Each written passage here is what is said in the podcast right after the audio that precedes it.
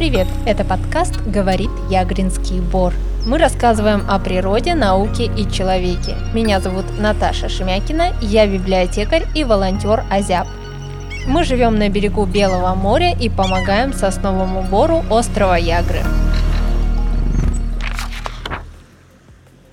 Здравствуйте, Алексей Иванович. Добрый день. Вы писатель-прозаик, член Союза писателей России эколог и краевед. Все верно? Да, еще помимо этого председатель Северодвинского отделения Архангельского центра Русского географического общества. Отлично. Расскажите немного о себе. Вы, наверное, много уже чего повидали, много кем поработали. Каков ваш путь? Это с детства. Каждые выходные это лес. То есть я прошел мимо очень-то шпанистой атмосферы, которая у нас была такая хулиганская. 70-е годы, особенно в Северодвинске. Я жил в районе Дома офицеров не принимал участия, это меня как бы спасло. Я все время выходные был в лесу, я нашел друзей, которым это было интересно. И, конечно же, когда был выбор, то я поступил на лесохозяйственный факультет Архангельского технического института, где было слово «экология». Был выпускником кафедры экологии и защиты леса, а тема у меня была близкая к Ягринскому бору, правда, в Коме Республике. В течение трех лет мы с научным руководителем изучали проблему усыхания молодняков сосны на юге Коми, конкретно в Усть-Немском лесхозе. Это верховье Вычегды, ее притоки. Там это действительно до сих пор продолжается. Кстати, тема оказалась очень сложная, не совсем относящаяся к Ягринскому бору. Там больше таких хрущей, личинок майского жука, которые прямо корни сантиметр размером перегрызают. У нас подобной напасти нет. Потом дальше уже кандидатская, тоже охрана окружающей среды, рациональное использование природных ресурсов. Единственный кандидат философии философских наук, потому что это философское осмысление экологических проблем современности. Ну и, в общем-то, у меня так получалось, что компетентность и компетенция, они совпадали, то есть и знания, и умение применять знания. И вот уже когда я вернулся в Северодвинск, в образование, в профессионально-техническое училище, гуманитарный институт, я всегда создавал кружки. Ну, начиная еще с лесничего. Это юный лесничий, юный эколог, юный географ. И мы очень много делали со школьниками и студентами. Это и сохранение имени Куртяева, и оно есть, и территория развивается. Это Ненокса, начало реставрации, создание двух православных приходов Ненокса, Ягры, на Яграх строительство Воскресенского храма, перевезли мы его из Солзы, и последнее уже церковное строительство, в один момент мне сказали, что давай лучше руководи, мы все сами построим. Это та группа, которая была. Последнее, что я еще помогал организовывать, это каменная часовня в соловецком стиле на кладбище Миронова гора. Дальше уже ушел полностью в науку, краеведение, путешествия. Была мечта посетить северные страны. Я трижды был в Северной Америке. Около десяти раз вдоль и поперек проехал Норвегию. Ни разу не был рубежом туристом. Я все время участник научных конференций, руководитель делегаций, общественных организаций. Северодвинский не стал покидать. Были возможности стать и гражданином Америки, и Норвегии. И многие экологи из Мурманской области особенно удивлялись, удивлялись, что почему я этого не делаю. Но побывав и там, и там, я предвидел то, что будет. Я знал, что и Америка нас глубоко не любит. Я видел такую неприязнь к нам. В Норвегии, к сожалению, ситуация... Я люблю Норвегию, могу так сказать, люблю историю викингов. Но там тоже это проскальзывало, и я понял, что там ты всегда будешь чужим. И остался в родном Северодвинске.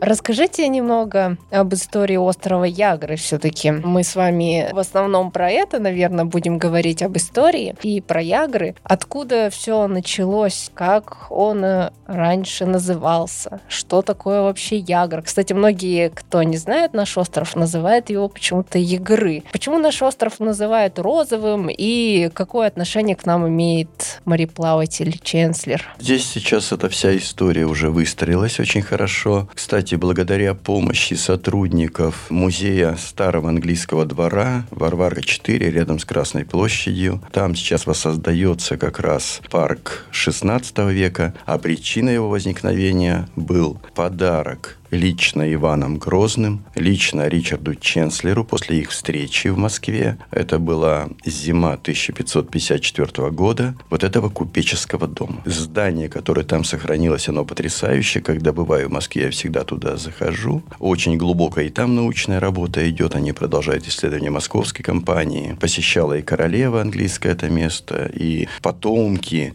Ричарда Ченслера и членов его команды до сих пор еще содержат такой клуб московской компании. Но это очень узкая группа людей. И теперь с помощью вот как раз и московских контактов, и ученых Санкт-Петербурга тоже очень серьезно помогали. Наших исследований мы можем очень говорить твердо. Бориса Викторовича Шергина в его словарике обозначено, что ягры – это отмель, идущая от берега вдаль в море. В других словарях мы находим агры, не ягры, агры. Это песчаные острова, которые возникают параллельно берегу. И раньше этих агр было много на картах старых. Потом же вот это сочетание ягры и ягры – это как кижи и кижи. Местные кижи произносят знаменитое место туризма, а мы произносим кижи. Это сплошь и рядом компас и компас, mm. поэтому диалектная ягры есть mm-hmm. на Белом море, но встречается. И агры. Ушло в прошлое. Агры мы уже нигде не слышим. Получается, что ему около двух тысяч лет, это мы определяли с помощью геологов, это молодой остров. Рядом Лисамин, ему около шести тысяч лет. Чем ближе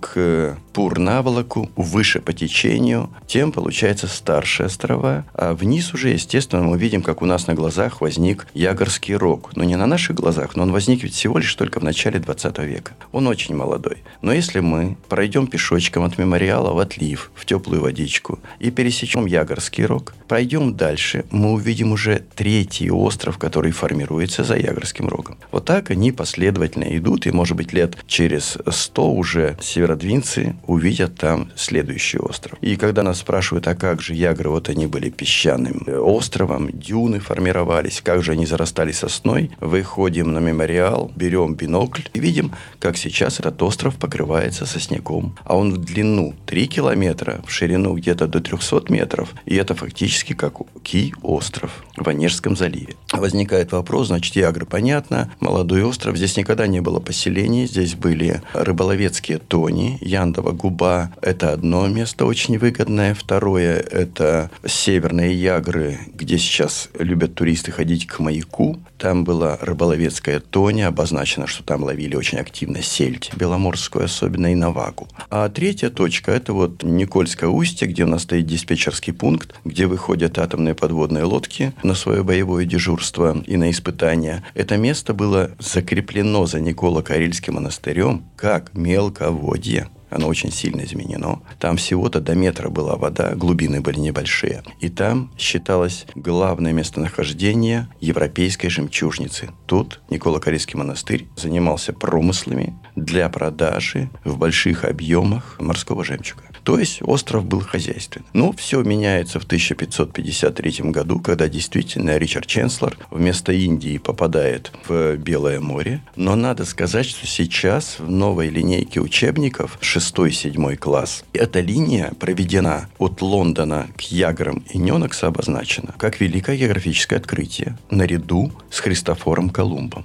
И это признание, потому что что произошло-то? Два корабля погибло, 64 члена экипажа не выдержали цинги. То есть они, как и Ричард Ченслер, зазимовали, но они зазимовали на необитаемых островах в Баренцевом море. Их нашли весенним промыслом Поморы, что, кстати, очень понравилось Англии. То есть они увидели порядочность со стороны русских. Всех этих погибших моряков, офицеров похоронили по христианскому обычаю. Хотя у нас своя вера, у них своя, тем не менее менее, получилось, что хоронят по одному обычаю. И затем корабли отогнали в Ордё, на берег Норвегии, откуда уже их англичане своими силами, там же товаров было очень много. Это были очень дорогие корабли. И вернули уже в сторону Англии. Это был как бы такой жест, что с русскими можно работать. Они не воруют и не бросают тела людей, то есть уважают другую веру, другую религию. И это за Архангельском потом так и закрепилось. Здесь настоящая толерантность. Это слово сейчас носит ругательный характер. Но была настоящая веротерпимость и понимание свои, чужие. Даже Русинорск, тот э, словарь, который возник «твоя по моя», «сикока стоит» и так далее, читали это его местные жители на латинице, не русскими буквами это было написано. И вот э, это о многом говорит. И когда Ричард Ченслер прибыл сюда, то до 1584 года, до основания Архангельска, который возникает из-за того, что иностранцев шло большое количество, и надо было их жестче контролировать, а на острове Ягр это было делать тяжело. То есть вот это все время английская фактория находилась, место ее определено по картам, все карты у нас есть, и это место между мемориалом и рыболовецким поселком. Сейчас мы ее знаем как вертолетная площадка. Дюны срезаны во время работы 10-й армии ПВО, и специальной техникой, огромный объем работ. Эти исторические дюны с керамикой, с этими трубками курительными англичан, все были вывезены на Северные Ягры, и ими были отсыпан огромный тир. Поэтому тут мы видим, дюн нет, плоскость. Не так просто. Потому что Северные Ягры были очень заболоченными, а база 10-й армии ПВО была мощной. Сейчас там все закрыто. Она касалась Кумбыша. Там вообще была очень ограниченная территория для посещения даже рыбаков. И затем мы смотрим, что Ричард Ченслер все, тут, значит, он торговые пути наладил, от Ивана Грозного получил максимум привилегий. И затем сюда приезжает Джон Традискант. То есть та самая знаменитая традисканция, которая растет у многих дома. Это в честь этого английского ботаника,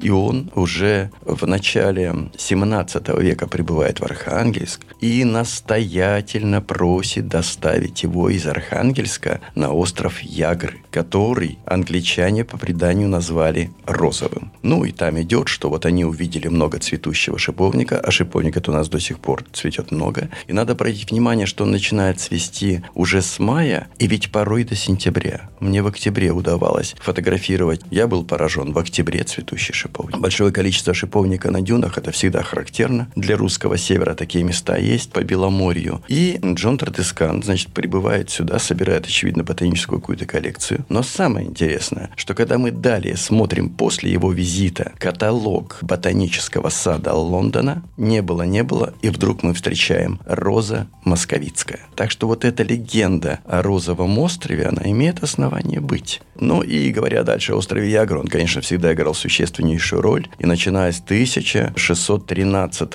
года, когда уже все смутное время закончилось, Россия начинает уже жить под скипетром Романовых, как тогда писали. Романовых прямо сквозит, беречь накрепко. То есть северные Ягры – это на самом деле достойно создания там такой территории туристической, брендовой. Заказник даже возможно. Первая таможня Беломорья там. Потому что именно Пудожемская устье Никольский рукав были судоходными. Первая э, застава стрельцов, первые батареи. И потом это все время место укреплялось, там строились. Мы не нашли следы этих батарей, они были смыты, но есть надежда, что пара укрепительных валов все-таки сохранилась. Но это надо исследовать. И потом вот получается, что Ягры, они везде вошли в историю России в целом. Дальнейшая только деятельность свелась к тому, что с созданием Архангельска Архангельск понял, что Пудожемское устье далеко, мы же западный берег, западная протока, западный рукав. Примерно 200 лет, вдумайтесь, велась гигантская работа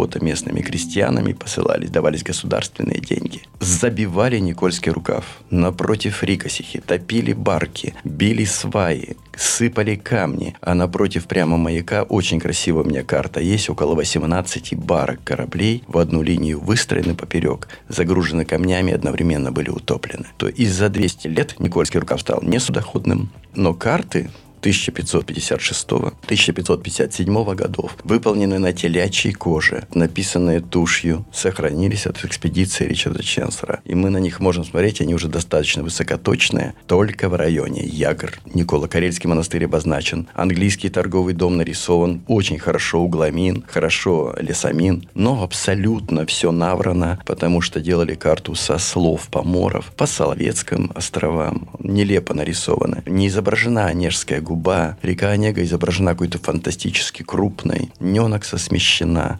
За Ненокса Юнская губа изображена рекой. В общем, все, что, что не касалось дельты Северной Двины и Никольского рукава и Подожемского устья в картографии искажено 200 лет. С 16 до фактически конца 17 века. Мы с вами как раз принимали участие в театрализованной виртуальной экскурсии, которая называлась «Истории студенных берегов». Ричард Ченслер «Воспоминания о будущем» режиссером, которой выступила Ирина Климова, ваша жена. Это несколько сюжетов, которые можно найти на сайте муниципальной библиотечной системы. Ссылку, конечно же, мы добавим в описании к выпуску. И там в этих экскурсиях театрализованных кратко, но емко рассказывается как раз о некоторых эпизодах истории как раз нашего острова. Затронут там встреча Ричарда Ченслера с э, героем с, назывался... Это Савва Калагриф, это герой, который да, неоновский мещанин, он да. участвует в этом действии. Вы участвовали уже в нескольких таких работах, во всех, которые там были. А расскажите свои впечатления вообще про вот эту вот задумку театрализованной виртуальной экскурсии. Здесь совпало то, что Ирина Владимировна Климова, как библиограф, дополнительно прошла обучение в рамках повышения квалификации в Архангельском колледже культуры. И именно организация общественных таких культурных мероприятий, режиссер, по сути, я точно не знаю это направление, но говорю общими словами. У нее есть к этому и талант, и склонность именно заниматься режиссерской работой. И стала как раз выпускной дипломной работой Ричард Ченслер «Воспоминания о будущем». Тема очень актуальная. И здесь совпало, опять же, то, что и я всю жизнь на сцене и занимался еще и в студенческие времена выступлениями в различных сценках. Помните, времена КВНов, это все пройдено было очень активно, школа была великолепная. Кстати, в Алти с нами занимались периодически артисты Архангельского областного драматического театра. Вот это было здорово. Здесь, опять же, Северодвинске тоже, когда это было 80-е годы, плотно мы посещали все театральные постановки Северодвинска, тоже было активное общение с северодвинскими артистами. Сейчас это как-то вот поугасло. Опыт позволял, и я-то другую несколько цель ставил, если Ирина Владимировна это реализовать себя как режиссер, использовать все свои знания, то у меня опыт пятилетний уже преподавания курсов экскурсоводов. У них тема идет основы экскурсионного дела на русском севере. У нас огромный дефицит был гидов, экскурсоводов. Сейчас он несколько ослаб, но все равно потребность высокая. Туризм растет в арифметической прогрессии. Север становится популярным. Обратите внимание, сколько фильмов вышло про наш край. Да, очень много. Сколько там Пельш, просто огромное количество. Нам едут и едут. Фильмы уже художественные начинают снимать, документалистика ярко. И я увидел эту нишу по-другому. Это виртуальные театрализованные экскурсии как пособие для людей, как методика, можно сказать, или видеогид совмещенный с аудиогидом. Люди, просмотрев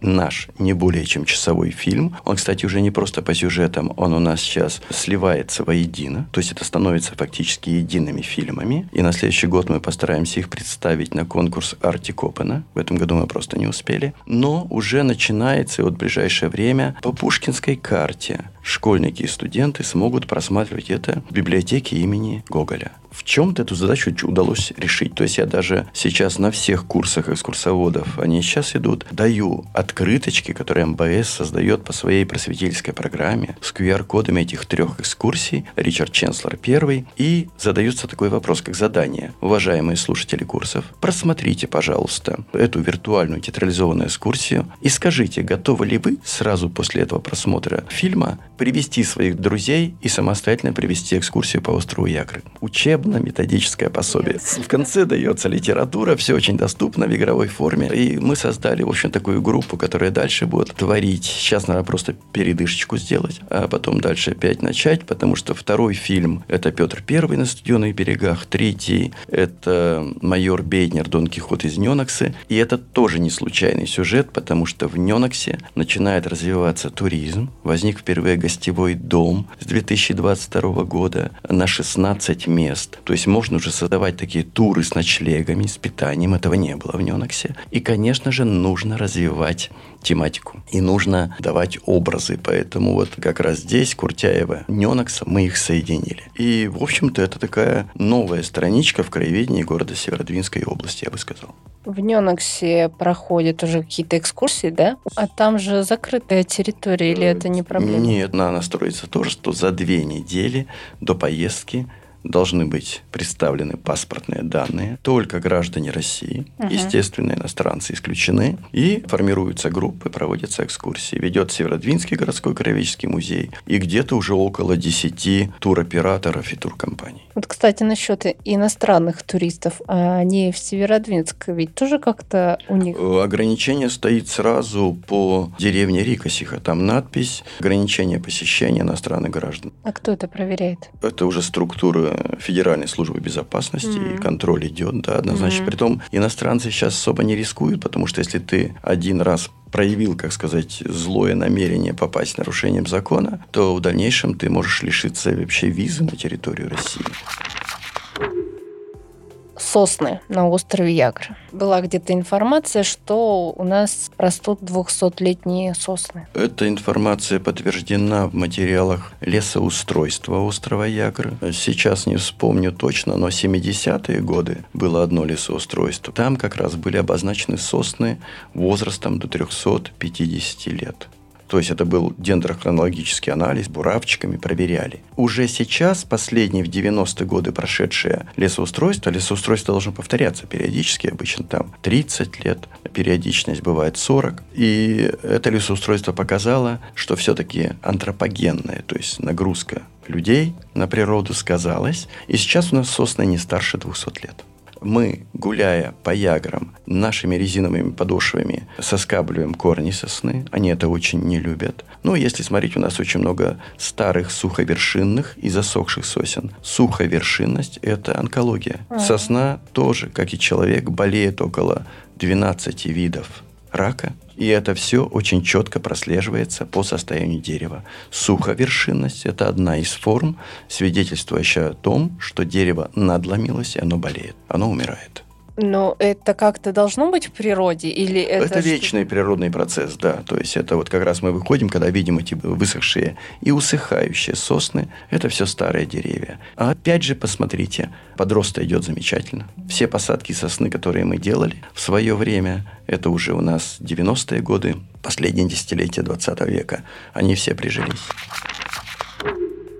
А как же появился вообще этот сосновый бор наш? Ну вот 2000 лет назад это было сначала песчаный остров – угу. с дюнами, угу. которые вот как барханы в пустыне перегоняли шторма, шторма и сильные ветры. Потом, как сейчас смотрим на Ягорский рог, появляются эти упрямые сосенки, которые растут, их изгибает. Они флагообразные, их обдувает со стороны моря. И мы видим, что они такие коренастенькие идут, такие, как больше клубочек напоминают. Но они сражаются с природой, они выживают. Это беломорская сосна. Сосна обыкновенная, но выросшая просто в этих условиях. И постепенно, так сказать, за столетия уже полтысячи лет у нас на Нежском полуострове найдена самая старая сосна 450 лет. Ее определили ученые из Москвы. Я думаю, что есть и старше. Получается, что за первые полтысячи лет вот вырос этот лес 500 550 лет. Затем его впервые вырубают, уже когда здесь возникает Никола Карельский монастырь. Идут лесозаготовки он вырастает. Повторно его вырубают уже при строительстве Молотовска 1936 года. Леса мало, кругом болото. Ягры активно вырубались тоже. И окончательно бор, ну что ли, подорвался после Великой Отечественной войны. Это была объективная необходимость. Рылись траншеи, окопы, блиндажи. Береговая батарея у барбетов это было 134 человека, была баня, была котельная, были склады для снарядов, снаряды вес 40 килограмм, и такая раздуваемая пустошь, которую мы видим. И она на 46 году была закрыта, и она и первой начала разрушаться. Об этом есть большое количество фотографий подобраны по этапам, как это шло. И до сих пор это не заросшее соснами место. Потому mm-hmm. что песок пришел в движение, и его трудно остановить, зафиксировать.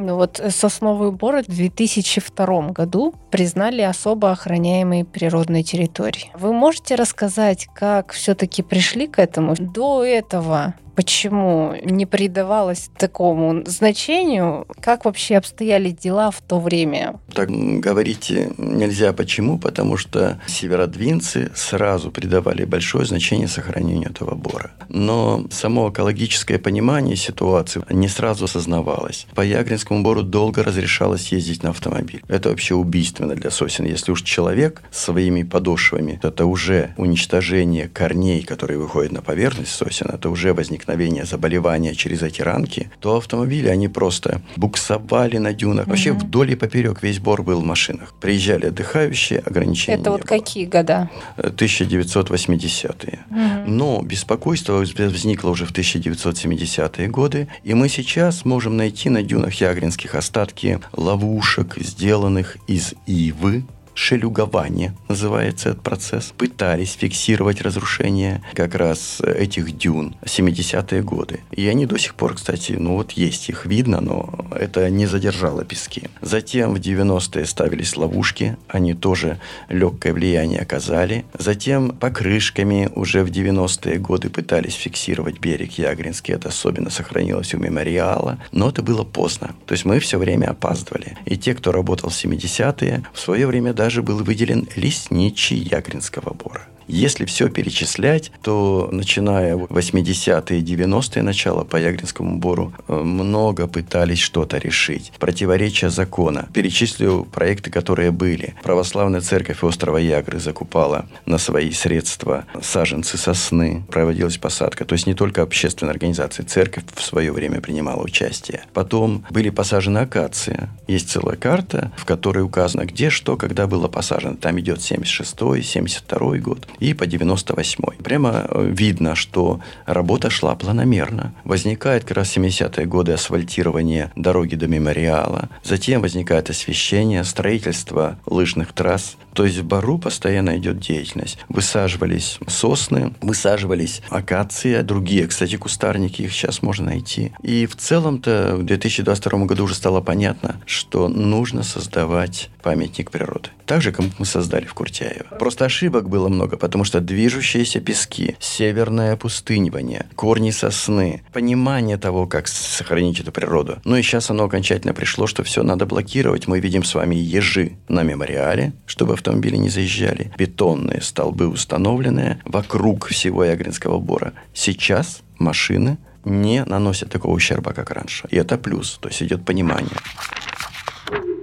2011 год произошел шторм, который достаточно повредил набережную острова Ягры и воинский мемориал тоже. Скажите вот про этот шторм, какие были, может быть, сделаны выводы после него, какие работы были сделаны? Ждать ли нам еще такой разрушительной стихии? Здесь скажу, что мне посчастливилось лично дружить порой до часу ночи засиживались в беседах с генералом Поляковым, который руководил управлением строительства номер 19 здесь, вот этим мощным строительством. И Анатолий Николаевич рассказал, что мы прямо выезжали на мемориал, он все показывал, что в 1974 году осознали, что идет приближение 30-летия Победы в 1975 году. И с ужасом увидели, что воинское захоронение, ну, часть блокадного ленинградцев, ну, там уже закрывали на это глаза. Сейчас мы на это глаза закрываем. Воинское это захоронение надо было привести в порядок. Так вот, представьте, что на 200 метров дальше вглубь моря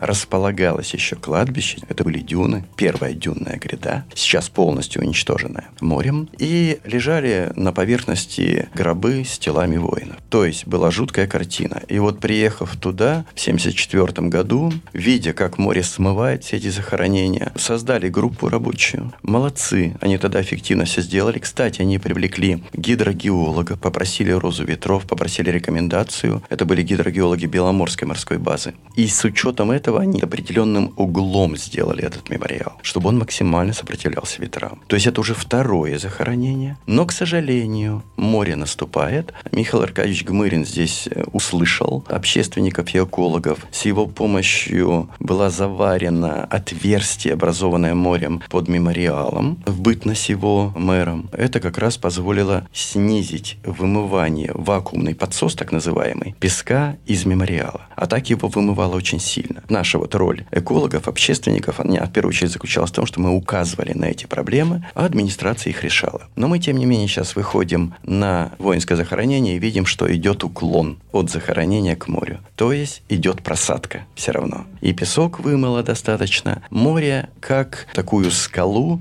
подмывает изнутри мемориал и обмывает его с краев. Мы видим, что пытались бетоном закреплять бока мемориала, пытались бревенчатые делать стенки. Море разрушает все. Море действует круглосуточно. Мы периодически, а море работает. Прилив, отлив, прилив, отлив. Каждый день. И вот сейчас мемориал, да, в тревожном состоянии. Ждем следующего идеального шторма, как мы его называем. Он будет, он неизбежно придет. Вот раз в пять, раз в шесть лет, но он приходит обязательно. И увидим, что из этого получится. То есть следующие шторма, они обнажат проблему. Худший вариант, может быть, придется еще раз переносить мемориал. Еще глубже. Для этого нужны, конечно, научные исследования. Они не проводятся уже в течение 12 лет, к сожалению. Была возможность уже сейчас быть вооруженными научным знанием. Нет, есть ошибочное мнение, что глобальное повышение мирового океана – это не проблема Северодвинска. Неправильно. Белое море закрытое. Здесь процессы все идут по-своему. Конечно, надо изучать, надо готовиться к тому, куда, на какую линию, если море будет разрушать, переносить набережную Александра Федоровича Зрячего, куда переносить мемориал или как его защищать. Две темы. Можно и защищать, но они должны быть научно обоснованы. Мы сейчас, как ежики в тумане, мы смотрим, что море делает с берегом, но мы не знаем, к чему это приведет. Это во время этого шторма вода приблизилась к жилым домам? Было дважды. Наиболее критично даже 2018 год, когда во время шторма областное МЧС дежурило на набережной, Приморский 6, и крайний дом по северной. Брызги летели на второй этаж девятиэтажки. Mm-hmm. И если бы шторм продолжался, у нас, к счастью, шторма длятся не более полутора суток. Это статистически. Мы изучали этот вопрос. Он просто, шторм отошел в критический момент, а так был план переселить жителей этой девятиэтажки в Дом культуры, Дворец культуры. Условие было такое, если вода вошла бы в подъезды. Но ночное дежурство закончилось тем, что шторм спал. Но угроза такая была дважды. А дюны все приближаются к этим домам.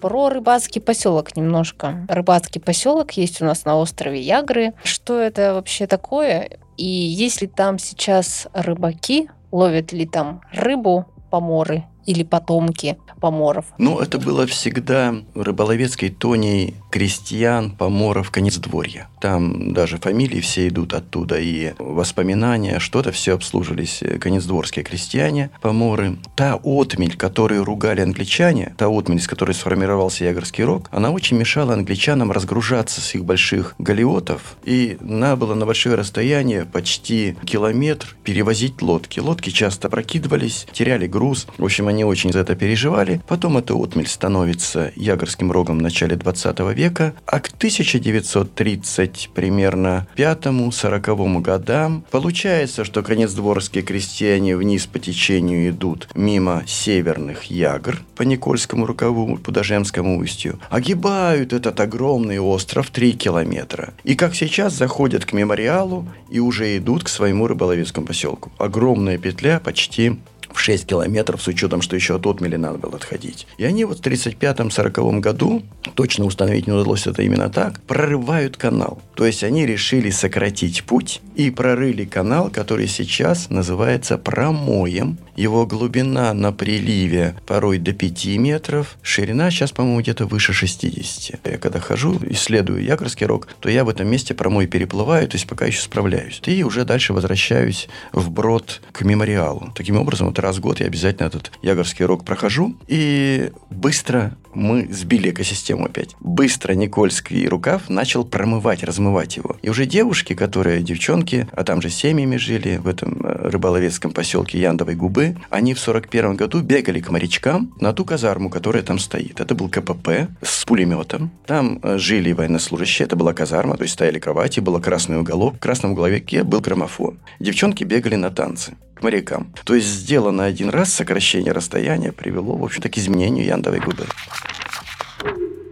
Будущее через 50-10 лет. Будущее Ягринского бора полностью зависит от отношения местных жителей к нему, местной администрации, в общем-то, органов управления. Потому что в сегодняшнем нашем разговоре я особо все время подчеркивал, мы все время опаздываем. То есть мы все время пытаемся и осознаем, во-первых, и понимаем поздно, что происходит. А во-вторых, то, что мы делаем, попытка укрепления берега покрышками автомобильными, это все было поздно. Вот если бы начать в 70-е годы, могла быть очень и очень высокая эффективность. Но время утрачено, и мы продолжаем его терять. Сейчас мы 12 лет вот не проводим научные исследования фундаментальные. Специалисты есть только в Океанологическом институте имени Зубова Москва. Переговоры с ними все время заходят в тупик. В общем-то, здесь должны органы власти найти компромиссное решение взаимодействия и все-таки эти научные исследования проводить, чтобы знать, насколько далеко может размыт берег. И второе,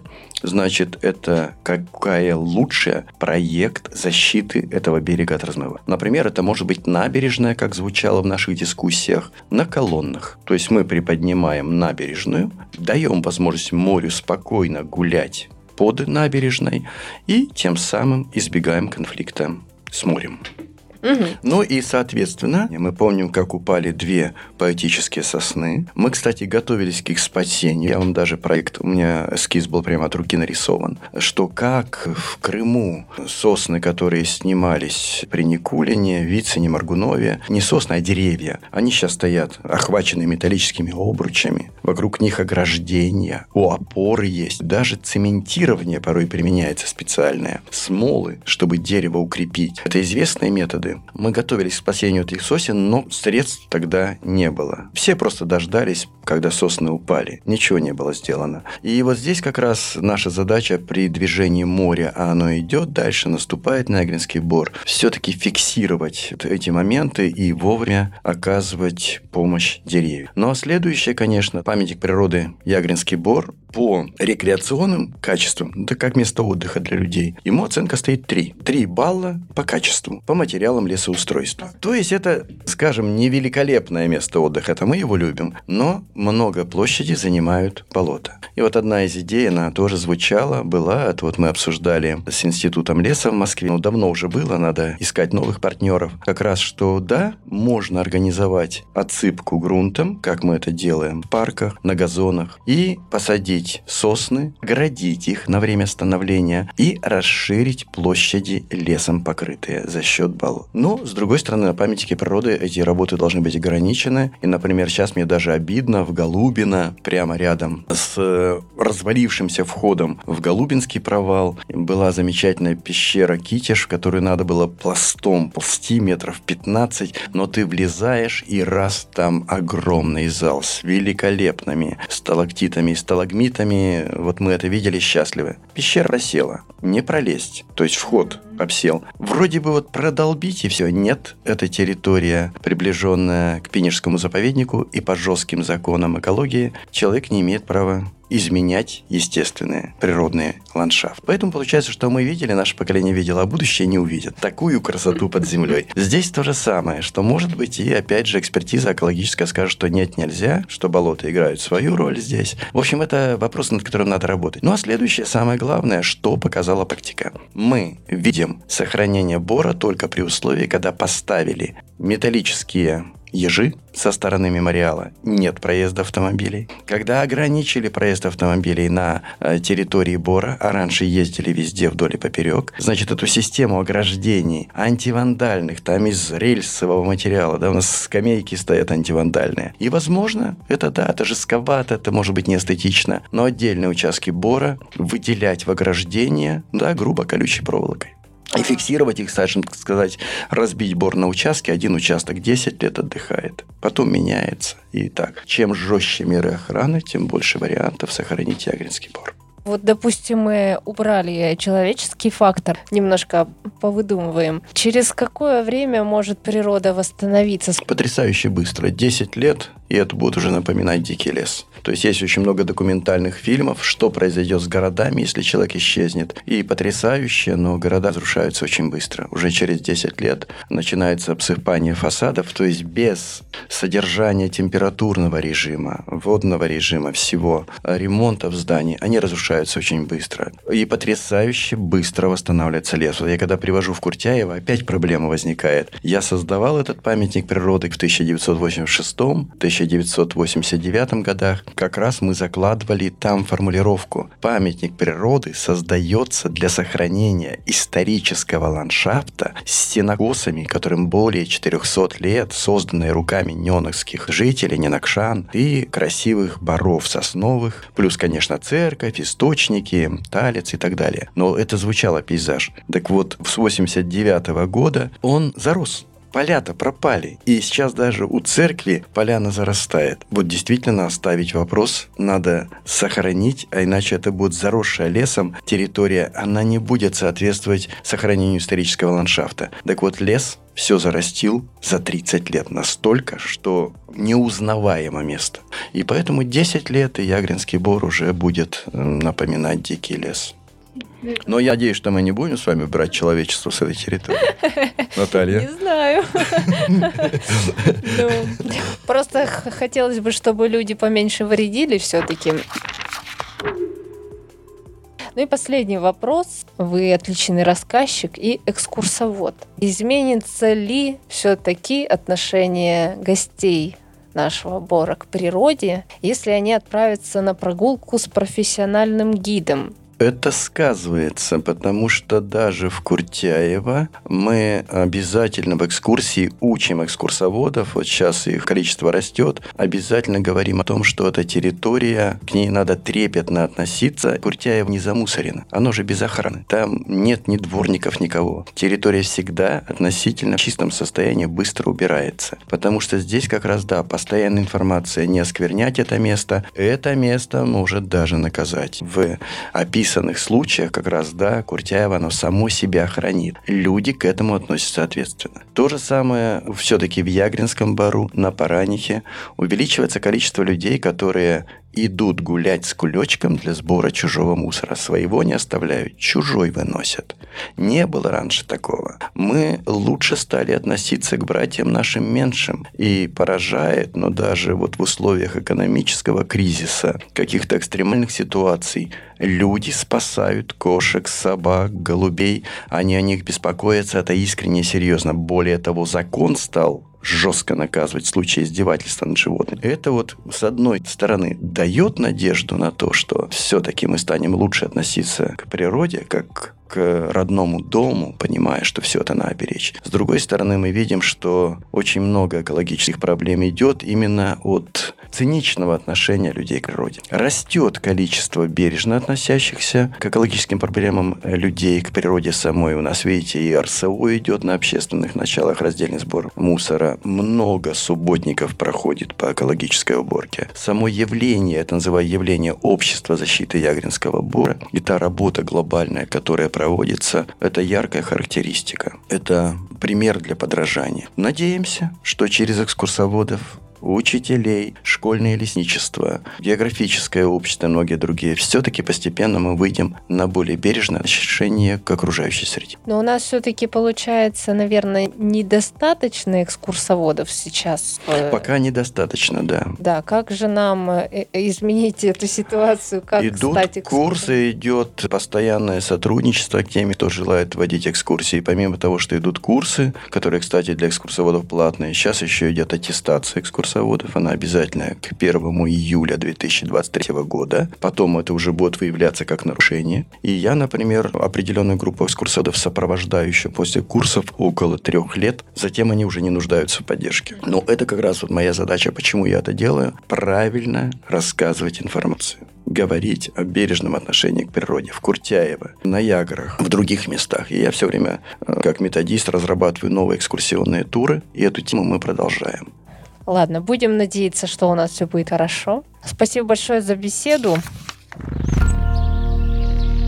Это подкаст «Говорит Ягринский бор», совместный проект «Азиаб» школьного лесничества Ягринской гимназии и библиотеки «Кругозор».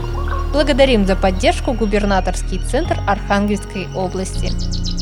Оставляйте комментарии, задавайте вопросы, ставьте лайки и подписывайтесь на наш канал. До скорой встречи!